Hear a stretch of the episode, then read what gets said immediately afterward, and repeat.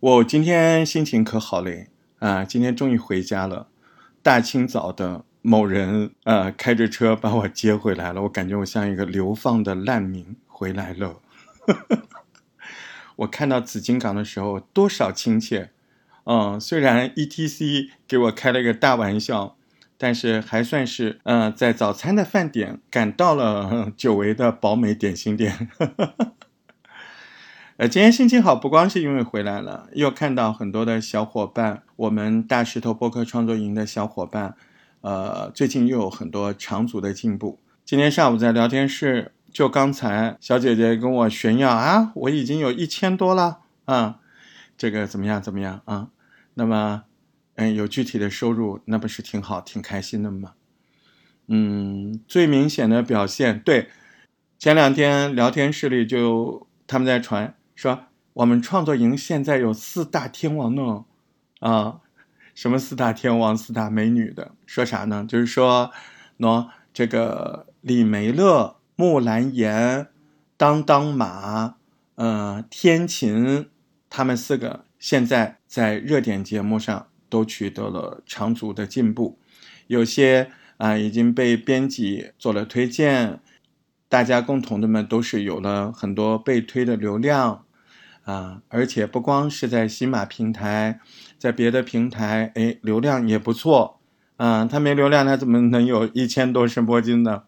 哦，那个还不是声波金呢，一千多现金，那个叫激励金，就是钱。呃，就挺开心的呀。期待嘛，新的刚进来的也能够迎头赶上。那就有很多小伙伴在问，哦，你看人家怎么进步的那么快？我也挺努力的，嗯。这个热点节目我是得做一做，但是有的时候我接触到热点，我不知道从哪下手，啊，不知道从哪下手啊，那我跟你聊聊呗，嗯，这个东西首先啊，你要有一个很好的心态，嗯，不能说有人比你强啊，你就觉得自己怎么样怎么样，这个东西呢也要看两方面，一方面人家确实就是勤奋。第二方面，人家心态好，不想那么多，有空就做节目，对吧？但是值得鼓励的是什么呢？就是你来问这个问题，其实还是值得鼓励的。起码你有一颗向好的心，希望自己好嘛，对不对？哦，那关于热点话题怎么创作呢？我们就来聊一聊。从某个角度上来说，无论是热点节目，或者还是其他类型的节目。哎，它都是节目，它都得符合底层逻辑。嗯，所谓的热点，那不就是选题吗？那你就要想好，选题的底层逻辑是什么呀？选题的底层逻辑还是那句话吧，你首先你得有人设的选题才是好选题，啊，有共鸣的选题才是好选题，有价值，对吧？有人设、有共鸣、有价值，你还得明白你的人设是什么样子的。所以你应对的听众，嗯，是什么样的人群？所以你的节目能给你的听众带来什么价值？你了解你的用户吗？你有没有在节目里主动的建立用户关系？啊，什么叫 UGC？啊，就是从用户中来到用户中去啊。你要跟你的用户稍微的聊聊天，仔细的揣摩他们留言，对不对？所以呢，你你还是得怎么说？遵从。好节目的标准，这个是非常重要的，底层逻辑永远都不能丢。嗯，现有很多小伙伴，他是我说的接下来这种情况，无论是这个播客学堂的，还是这个我的大石头播客创作营的，很多小伙伴在初学的时候是什么个情况啊？他就是你们常说的啊，一说，哎，这个我会，这个我知道啊，一做啊。什么都没有了，哈哈哈。所以你看，最近的创作营，其实这次秋言我就教的比较慢，为啥呢？你教的快，如果他们不会把这些理论用到自己创作当中，那其实我的价值也不大了，对吧？那我在下令的时候，基本上做到能够让他们吃透这些概念啊理论。那到秋言，嗯，我对自己要求也高了呀。那我希望通过我的办法，能够不停的带着他们学一点就用一点想让他们忘都忘不了，想让他们变成这种生理反应啊。我要做这个呢，我这哪个步骤啊？我应该是什么样的创作流程？所以呢，如果现在您做节目还没有适应用理论做基础，还没有适应用这个各种公式和条款来检查自己节目的思路，那说明啊，您对这块的知识吃的还不是很透，还需要进一步的去专门做这样的磨合。啊，你说这什么意思啊，大石头？哎，其实拿人话就说，嗯，好比我今天做这个节目啊，我怎么开始？我这个第一步，我怎么想？这个第一步怎么想很重要。你有了个欲望，你对这个节目，哎，我想做这个节目。好，这时候你给我打住，你要想，那我要怎么开头呀？对啊，那你就对了嘛。哎，五种开头啊，我要怎么结尾呀？对啊，嗯，那如果你能套出去的这个公式。更多，那说明你啊，在这方面就又进步了，啊，你说什么叫套进去的公式更多啊？啊，说故事的时候记得要用 star，说论点的时候记得要用 pray 对，不仅如此，啊啊，自我介绍的时候要学会自黑自爆，啊，对，其实还有更深的啊。那么你已经到第二个维度了。如果你会问以上的问题，第三个维度是更深层次的，就底层逻辑的东西。你会不会用底层逻辑的东西来应对自己的节目？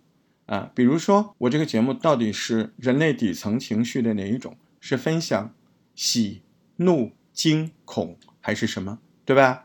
你要这个高度到这个程度啊。再然后，哎，我这个节目算 UGC 吗？嗯，我有没有在这个节目里用 UGC 的办法？你看，我今天这个节目完整的就是个 UGC。什么叫 UGC？就是别人跟你留言了，你也问了你的听友了，他们想听什么？你看我这个节目诞生就是因为有些人他问我啊，热点话题该怎么做？哦，我又不是做这个热点的，我是情感主播，我能不能做热点啊？是因为有这些问题才有了今天这个，所以今天这个整个节目它是不是就是个 UGC 内容？你要到这个高度，基本上把所有的理论都有习惯的用到你的创作上，那您就真的开始要成为一个职业的声音自媒体人了。来来来，我现在假想一下，我就是你，站在你的角度来考虑这个问题。那谈到热点，首先话题从哪儿来啊？我们先来解决这个问题。呃，热点，热点，它怎么算热了？嗯，它肯定是有一个相对的比较。那么热点呢？我们讲广义和狭义的啊。广义的嘛，就是各个平台所有的话题里，这些话题比较热，那么才叫热点的了，对吧？所以一般热点它都会怎么样上榜？哎，也就是那个 top T O P，对吧？top 榜啊，前十、前一百，哎，那不就是热点吗？啊，你要这么解释，你就比较容易理解这个事儿。啊，某宝、某度啊都有排行榜。某宝是卖的商品的排行榜，某度是新闻的排行榜。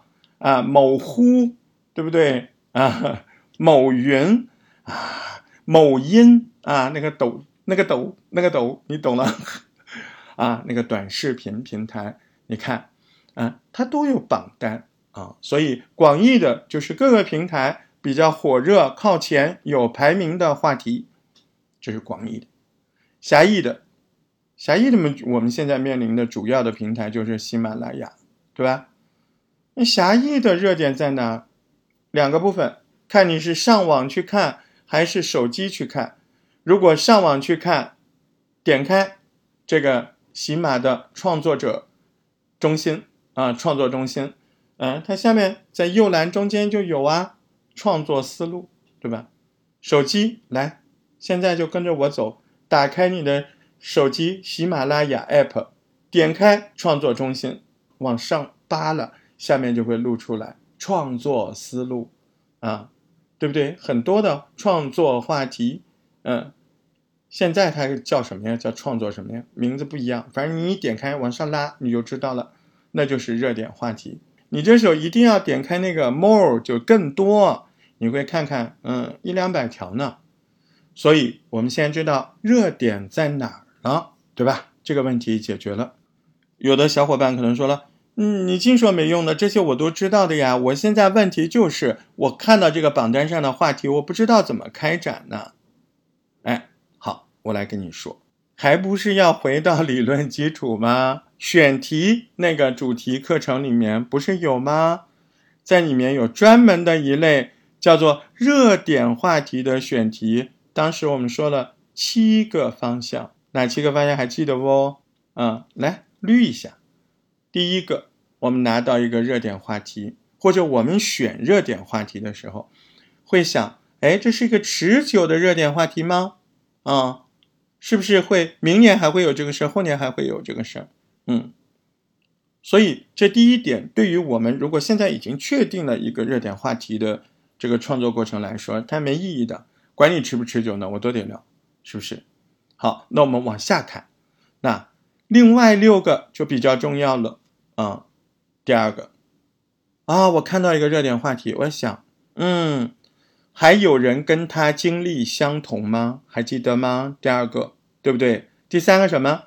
哦，这个热点的反面还有哪些故事？第四个，哦，这个热点还有什么地方可以放大聊一聊？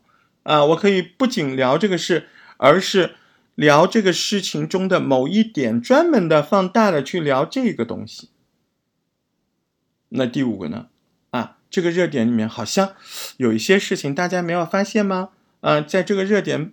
传播的本身有一些问题，比较模糊的、模棱两可的，啊，还有吗？还有啊，还这个问题，你看你都会问我还有吗？说明什么？说明人类对所有的问题，他都觉得是不是还有？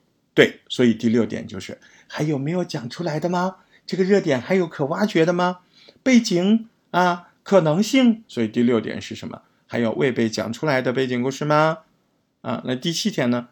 第七点是女王死了，皇帝来了嘛，重新开始了，是不是？所以第七点是，嗯，是否是另一个故事的开始？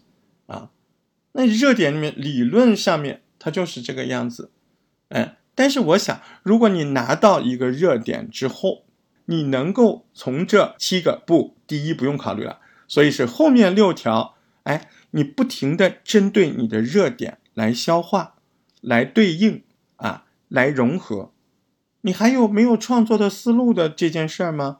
啊，不可能啊，对不对？所以就说白了，你一个热点题目拿出来，我都可以从这六个角度啊去衍射出来六个有可能的方向。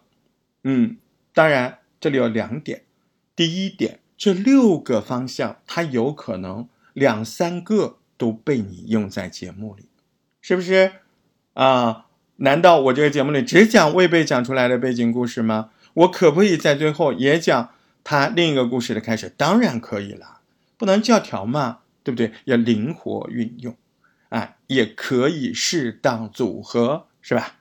这是第一点。第二点呢？第二点你说，你不要指望只有这些结构，你还别忘了，它除了是个热点节目之外，它还是个节目，它还是个单播，对吧？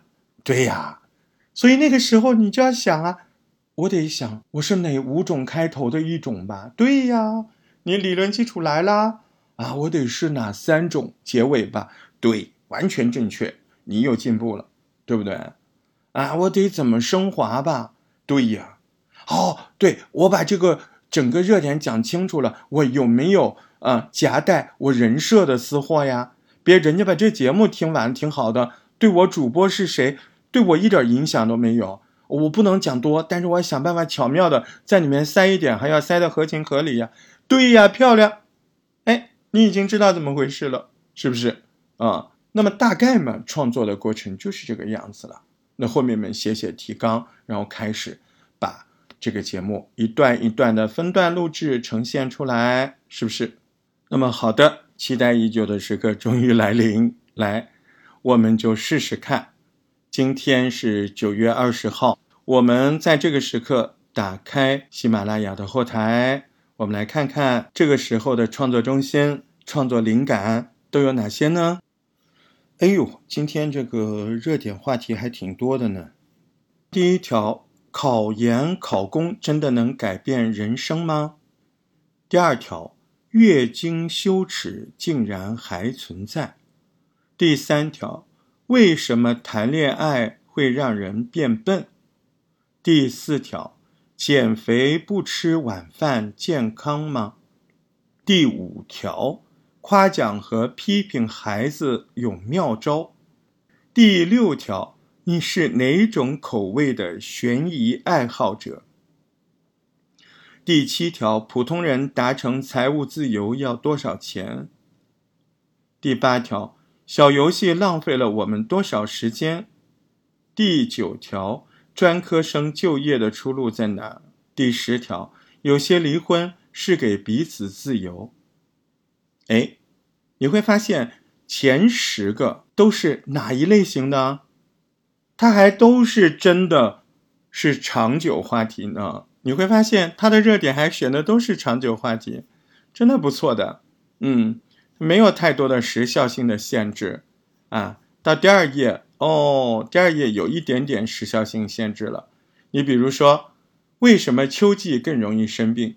那你好像在春天也可以听，但是就没有那么哎迫切了，对吧？嗯呃，所以我们来看第一条的这十个，那我们就来对应一下吧。考研考公真的能改变人生吗？哎，对啊，大师兄，你就就这个，你你你你会怎么想？怎么创作？嗯，首先我不傻的呀，我先点开这一条，我来看看有多少人投过来，他们大概是怎么聊的。你比如现在在第一个的这个网友，他说有学历焦虑，我要不要考研？那我猜猜嘛，他大概是。有一个好的自己的焦虑的这个思路的呈现吧，嗯，你说大石头，你猜干嘛？你为什么不听？我不听，我哪有那么多空听？我只挑着听。哦，你挑着听，对呀。你看他这条才五千多，我不听，我要听那种好几万的。嗯，哦，你看这条就何森宝，何森宝老师也参加了这个，啊，他跟我他这个我不想听。为啥？这个他流量他是有名人加持的，是那个张雪峰老师，就是那个呃，经常跟跟这个高考生讲课的那个，嗯，这个我就我觉得就没有代表性，在这个时候我觉得没有代表性，嗯，不公平。羊城晚报的参加的这个太卷了，大学生立项考研引热议，好，这个我就把它点开看看啊，我可能呢就会去听一下他讲哪几个，哎，他这个里面本身。你看他的节目介绍就不错，而且节目介绍里面他还贴的居然都是很多网友的留言。你看人家 UGC 做的好吧，对不对？嗯，在然后里面哦，教育在线总编辑陈志文撰文称，你看他举了好多例子。好，那我就打个星号，我待会儿嗯，我可能要参考一下这个节目，对吧？嗯，我看看别人怎么聊的，为什么这样聊的人流量很大？好，那你说那七个呢？那六个呢？呃，刚来听我节目的人不知道他在说啥啊？那么是怎么回事呢？我们前面说了有七个角度来分析热点话题，对吧？哪七个角度？第一个我们不用考虑了，就是是否是持久性话题，对吧？那你现在是不是你选中了，你都得聊了嘛？是不是？啊，第二个角度是啥？哎，想一下那七个角度。第二个角度是还有人跟他经历相同吗？那你怎么理解？你就找一个，嗯，考研或考公的人的故事喽，对不对？好好的去扒一下这个人的经历喽。啊，他是多久考的？他怎么考的？他考的顺利吗？哎，这不就叫还有人跟他经历相同吗？嗯，第三，第三个元素拿进来，嗯。这件事的反面还有哪些故事？那你就可以告诉人家，人家不考研不考公，人家考了别的，学了别的也挺好的，也可以啊。哎，那不就是这件事情的反面吗？对不对？有什么地方可以放大了聊一聊？那当然可以了，你可以聊一下你在最近一次考公的考场，呃，看到的那种壮观的景象，或者是，呃，更放大，就是这个。呃，整个的呃应试的过程，就公开考试的那一天，呃，除了热火朝天之外，里面是不是有一个人？哎，你去跟他聊聊，哎，他来参加这个这个考公或者考研的这个，今天看到这个正式之后，他的感觉感受，这不就是放大了聊一聊吗？嗯，那这个热点里面有哪儿是模棱两可的？有啊，那就要看你怎么理解了。呃，考公考研，嗯，他。有一些听众可能不太清楚的事情，你可以帮他解释啊。什么样的人能考研？什么样的人能考公？啊，把它都清晰掉，对不对？嗯，中国大概每年有多少人在考研？多少人在考公？或者你去搜集一下，你到某乎啊，对，看什么？你是找答案吗？不，你是找问题。你看一下考研、考公这两个关键字。别人都在提什么样的问题，哎，你就知道哦，原来这些问题是属于这个模棱两可或者亟待解决的这个范畴的。嗯，好，那你说背景故事呢？背景故事你可以说说，哎，咱们国家考研是从什么时候恢复的？考公又是怎么回事儿？啊，去找一些这些，这就是背景故事啊，是不是另一个故事的开始？当然可以是啦，你可以说，虽然有一些人啊，他辛苦的啊，经过了辛苦的考研，考上了研究生或者考上了公职单位，他的生活是怎么改变的？嗯，他后悔吗？嗯，他还记得他当年考研的时候、考公的时候的样子吗？对你反应过来了，就是找一个已经，比如说是公职单位的人，让他去回忆。他的这个从考公开始，他人生怎么变化的？你看，是不是？啊，这是不是六个角度啊？嗯，你说你再举一个，你再举一个，我大概有点懂了，可以，没有问题啊，举多少都行啊，就是那么回事啊。第二个我不举啊，这个，哎，第二个我我不我没办法举第二个，因为这一期的第二个是关于女性健康的，我对那个不在行。嗯，他说。月经羞耻竟然还存在，嗯，我没办法，我要放弃，因为我不想了解那么多 这个问题。好，我们来说第三个，为什么谈恋爱会让人变笨？这个热点啊，那你嗯，来公式思维来了，对不对？还是从第二个开始啊？嗯，哦，为什么恋爱让人变笨？好，找一个觉得。生活中，你觉得他一谈恋爱他变笨的这个经历了呀？这样的人的故事啊，啊，跟他经历相同吗？或者影视作品当中，大家对一谈恋爱就变笨这么样一个固有模式的思维，你找一些案例，你说还有电视剧，你还记得那个吗？你看他一恋爱，你就感觉他变笨了，啊，你以为只是影视吗？那我告诉你啊，那我有一个朋友怎么样怎么样，哎，我就发现这些谈恋爱的人就跟神经病一样。哎，智商怎么样？是不是还有人跟他经历相同的，对不对？好，这件事情的反面还有哪些故事？好，在恋爱是否会变笨这个主题之下，你会想想，我不觉得，嗯，也有恋爱变聪明的，真的，哎，就看怎么样。我觉得没有必然性去找这样的例子，嗯。有什么地方可以放大了聊一聊？那这种情感性话题，甚至是啊叫个人成长话题，那可以放大的多呢。嗯，怎么说啊？就是首先第一个问题，你怎么知道他变聪明还是变笨了？啊，首先标准是什么？对吧？哦，那我们来可以聊聊智商指数是怎么测的，对不对？嗯，甚至可以聊一聊，嗯，到底。啊，变聪明的标准是什么？变笨的标准是什么？我们知道之后，我们到底有没有这个意识？就是本我意识，自己情绪改变的本我意识有没有？哎，人一定在改变吗？但是你有没有观察到你自己，特别是思想上、情绪上，甚至是所谓的智商呈现上，你自己最近有变化吗？这都可以放大聊聊，很有趣的，对吧？好，第五点。哪些是模棱两可的？还能模棱两可的地方多呢，对吧？因为变聪明变笨，首先模棱两可的是每个人看事情的角度不同嘛。哎，你可以挑这个例子来说嘛。就你觉得人家聪明了，人家那个人觉得他笨了啊，这些都可以去找例子啊，然后结合啊平行的话题，就这个热点，然后平行两共同进入。还有没被讲出来的背景故事吗？嗯，呃，这种没讲出来的背景故事可多呢。哎，你说那不就是第一类了吗？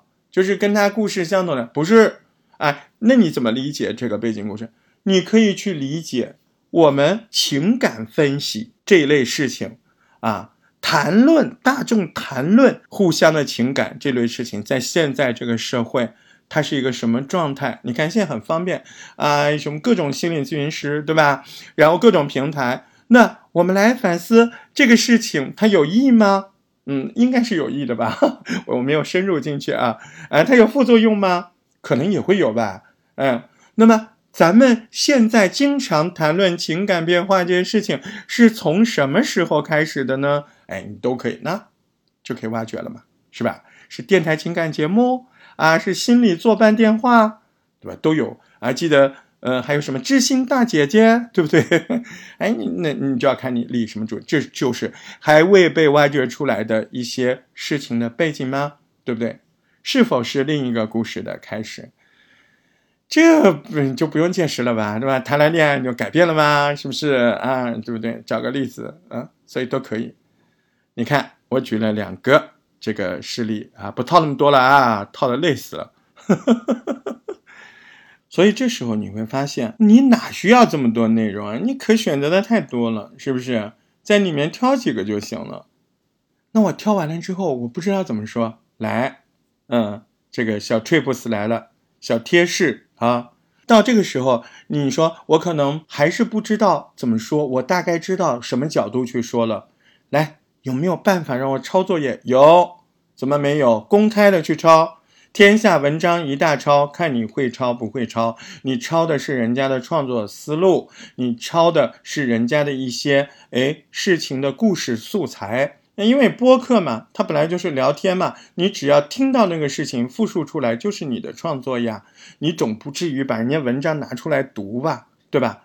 而且你读的话，肯定不是播客的嘛。所以播客不存在抄袭，除非你不会播客。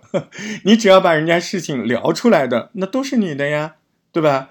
嗯，要不然很多人做播客最吃亏的就是，嗯，编辑根本就不把你当播客，因为你自己不清楚吗？你还在播音腔呢，播音腔就让很多平台认为你不是播客啦。是，哪怕你逐字稿也是口语化，也是自己写的。嗯，真正播客哪有写逐字稿的？对不对？那是你刚开始练习，嗯，你脑子跟不上，信息量太大了吧？跟不跟得上？所以我来教你啊，到某抖、某音上。哎，你把你要聊的这几个主题的关键字搜一下，看看别人有没有发这种类型的故事啊？啊，看看别人有没有在聊这样相应的事情啊？它不一定非要是现在的哦，它也不一定非要是真实生活，它也可以是影视片段哦，对吧？你要打开思路。嗯，这个问题谈到这个程度，我相信已经很清楚了吧？甚至教你怎么聪明的双引号的抄作业都教你了，还要怎样？啊，最后呢，我要跟你说的是啥？就是其实你能够来提这些问题，就已经进步了，对吧？你都已经意识到你在这方面有问题，就是解决这些问题的开始，而且你已经燃起了想解决这些问题的欲望啊。所以你来找我了，所以我们在互动，所以我们在聊这个事儿嘛，对不对？嗯，所以心态要好啊，别想那么些有的没的，有问题，嗯，你觉得我行，你就来问我啊，你觉得我讲的好，你就去做；你觉得我讲的不好，你当我放个屁呗，哎，就这么简单嘛，是不是？所以呢，嗯，今天我们聊了关于热点话题，怎么把它啊用各种。逻辑思维的方式和我们学以致用的原则，因为我刚才讲的这些不是我的发明，就是你们在录播课程里学习的东西啊。这个时候，哎，你不要想那么多啊，什么好啊坏，你知道自己有问题，你去找问题解决的办法，然后去创作就好了。甚至这个时候，我还发表一点个人的看法，在这个初级阶段，最重要的。是学会聊着做节目，至于这个节目内容是不是够精准，观点是不是够独到，嗯，当然要考量，但是真的不是这个时候最要考量的。这个时候，您想的，您在学习一种新的艺术模式，就是播客的艺术模式。所以，这个艺术模式的它的特征要明确，是你第一任务。就是说白说人话啥意思呢？就是您现在聊的这个事儿，你也可以用广播腔去聊啊。但是你现在做播客，你得聊天呢，所以你要首先像聊天呢。你没有像聊天，这个问题没解决，你其实不用去急于解决别的问题啊，内容深度的问题啊，结构的问题，都远远低于你在初级阶段要先呈现完全自然聊天的这件事情。这也是啊，我今天在这个小相会当中侧重要讲的。如果你现在还不是聊天的语气，可以看着提纲就去聊，那您还是啊不要太管内容结构，先管想不想聊天，还是得先预约第一道门槛。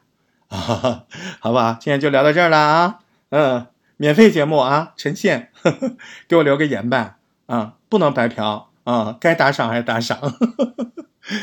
呃，再次的感谢这一周给我节目打赏的小伙伴，嗯，这里要报一下，嗯，阿里桑，嗯，我从来没有看过你的留言哎，但是谢谢你的打赏，谢谢，嗯，云云，啊，谢谢你的打赏，嗯，陈武全，谢谢你的打赏，非常的感谢。那么这一周目前只有三位小伙伴对我进行了打赏，谢谢你们。同时也感谢所有留言的小伙伴，让我们在这个小小的专辑当中，大石头时刻跟您相会，让我们经常聊一聊，我们用声音去创作，甚至有没有可能去赚钱这样的话题。下回再见喽，拜拜。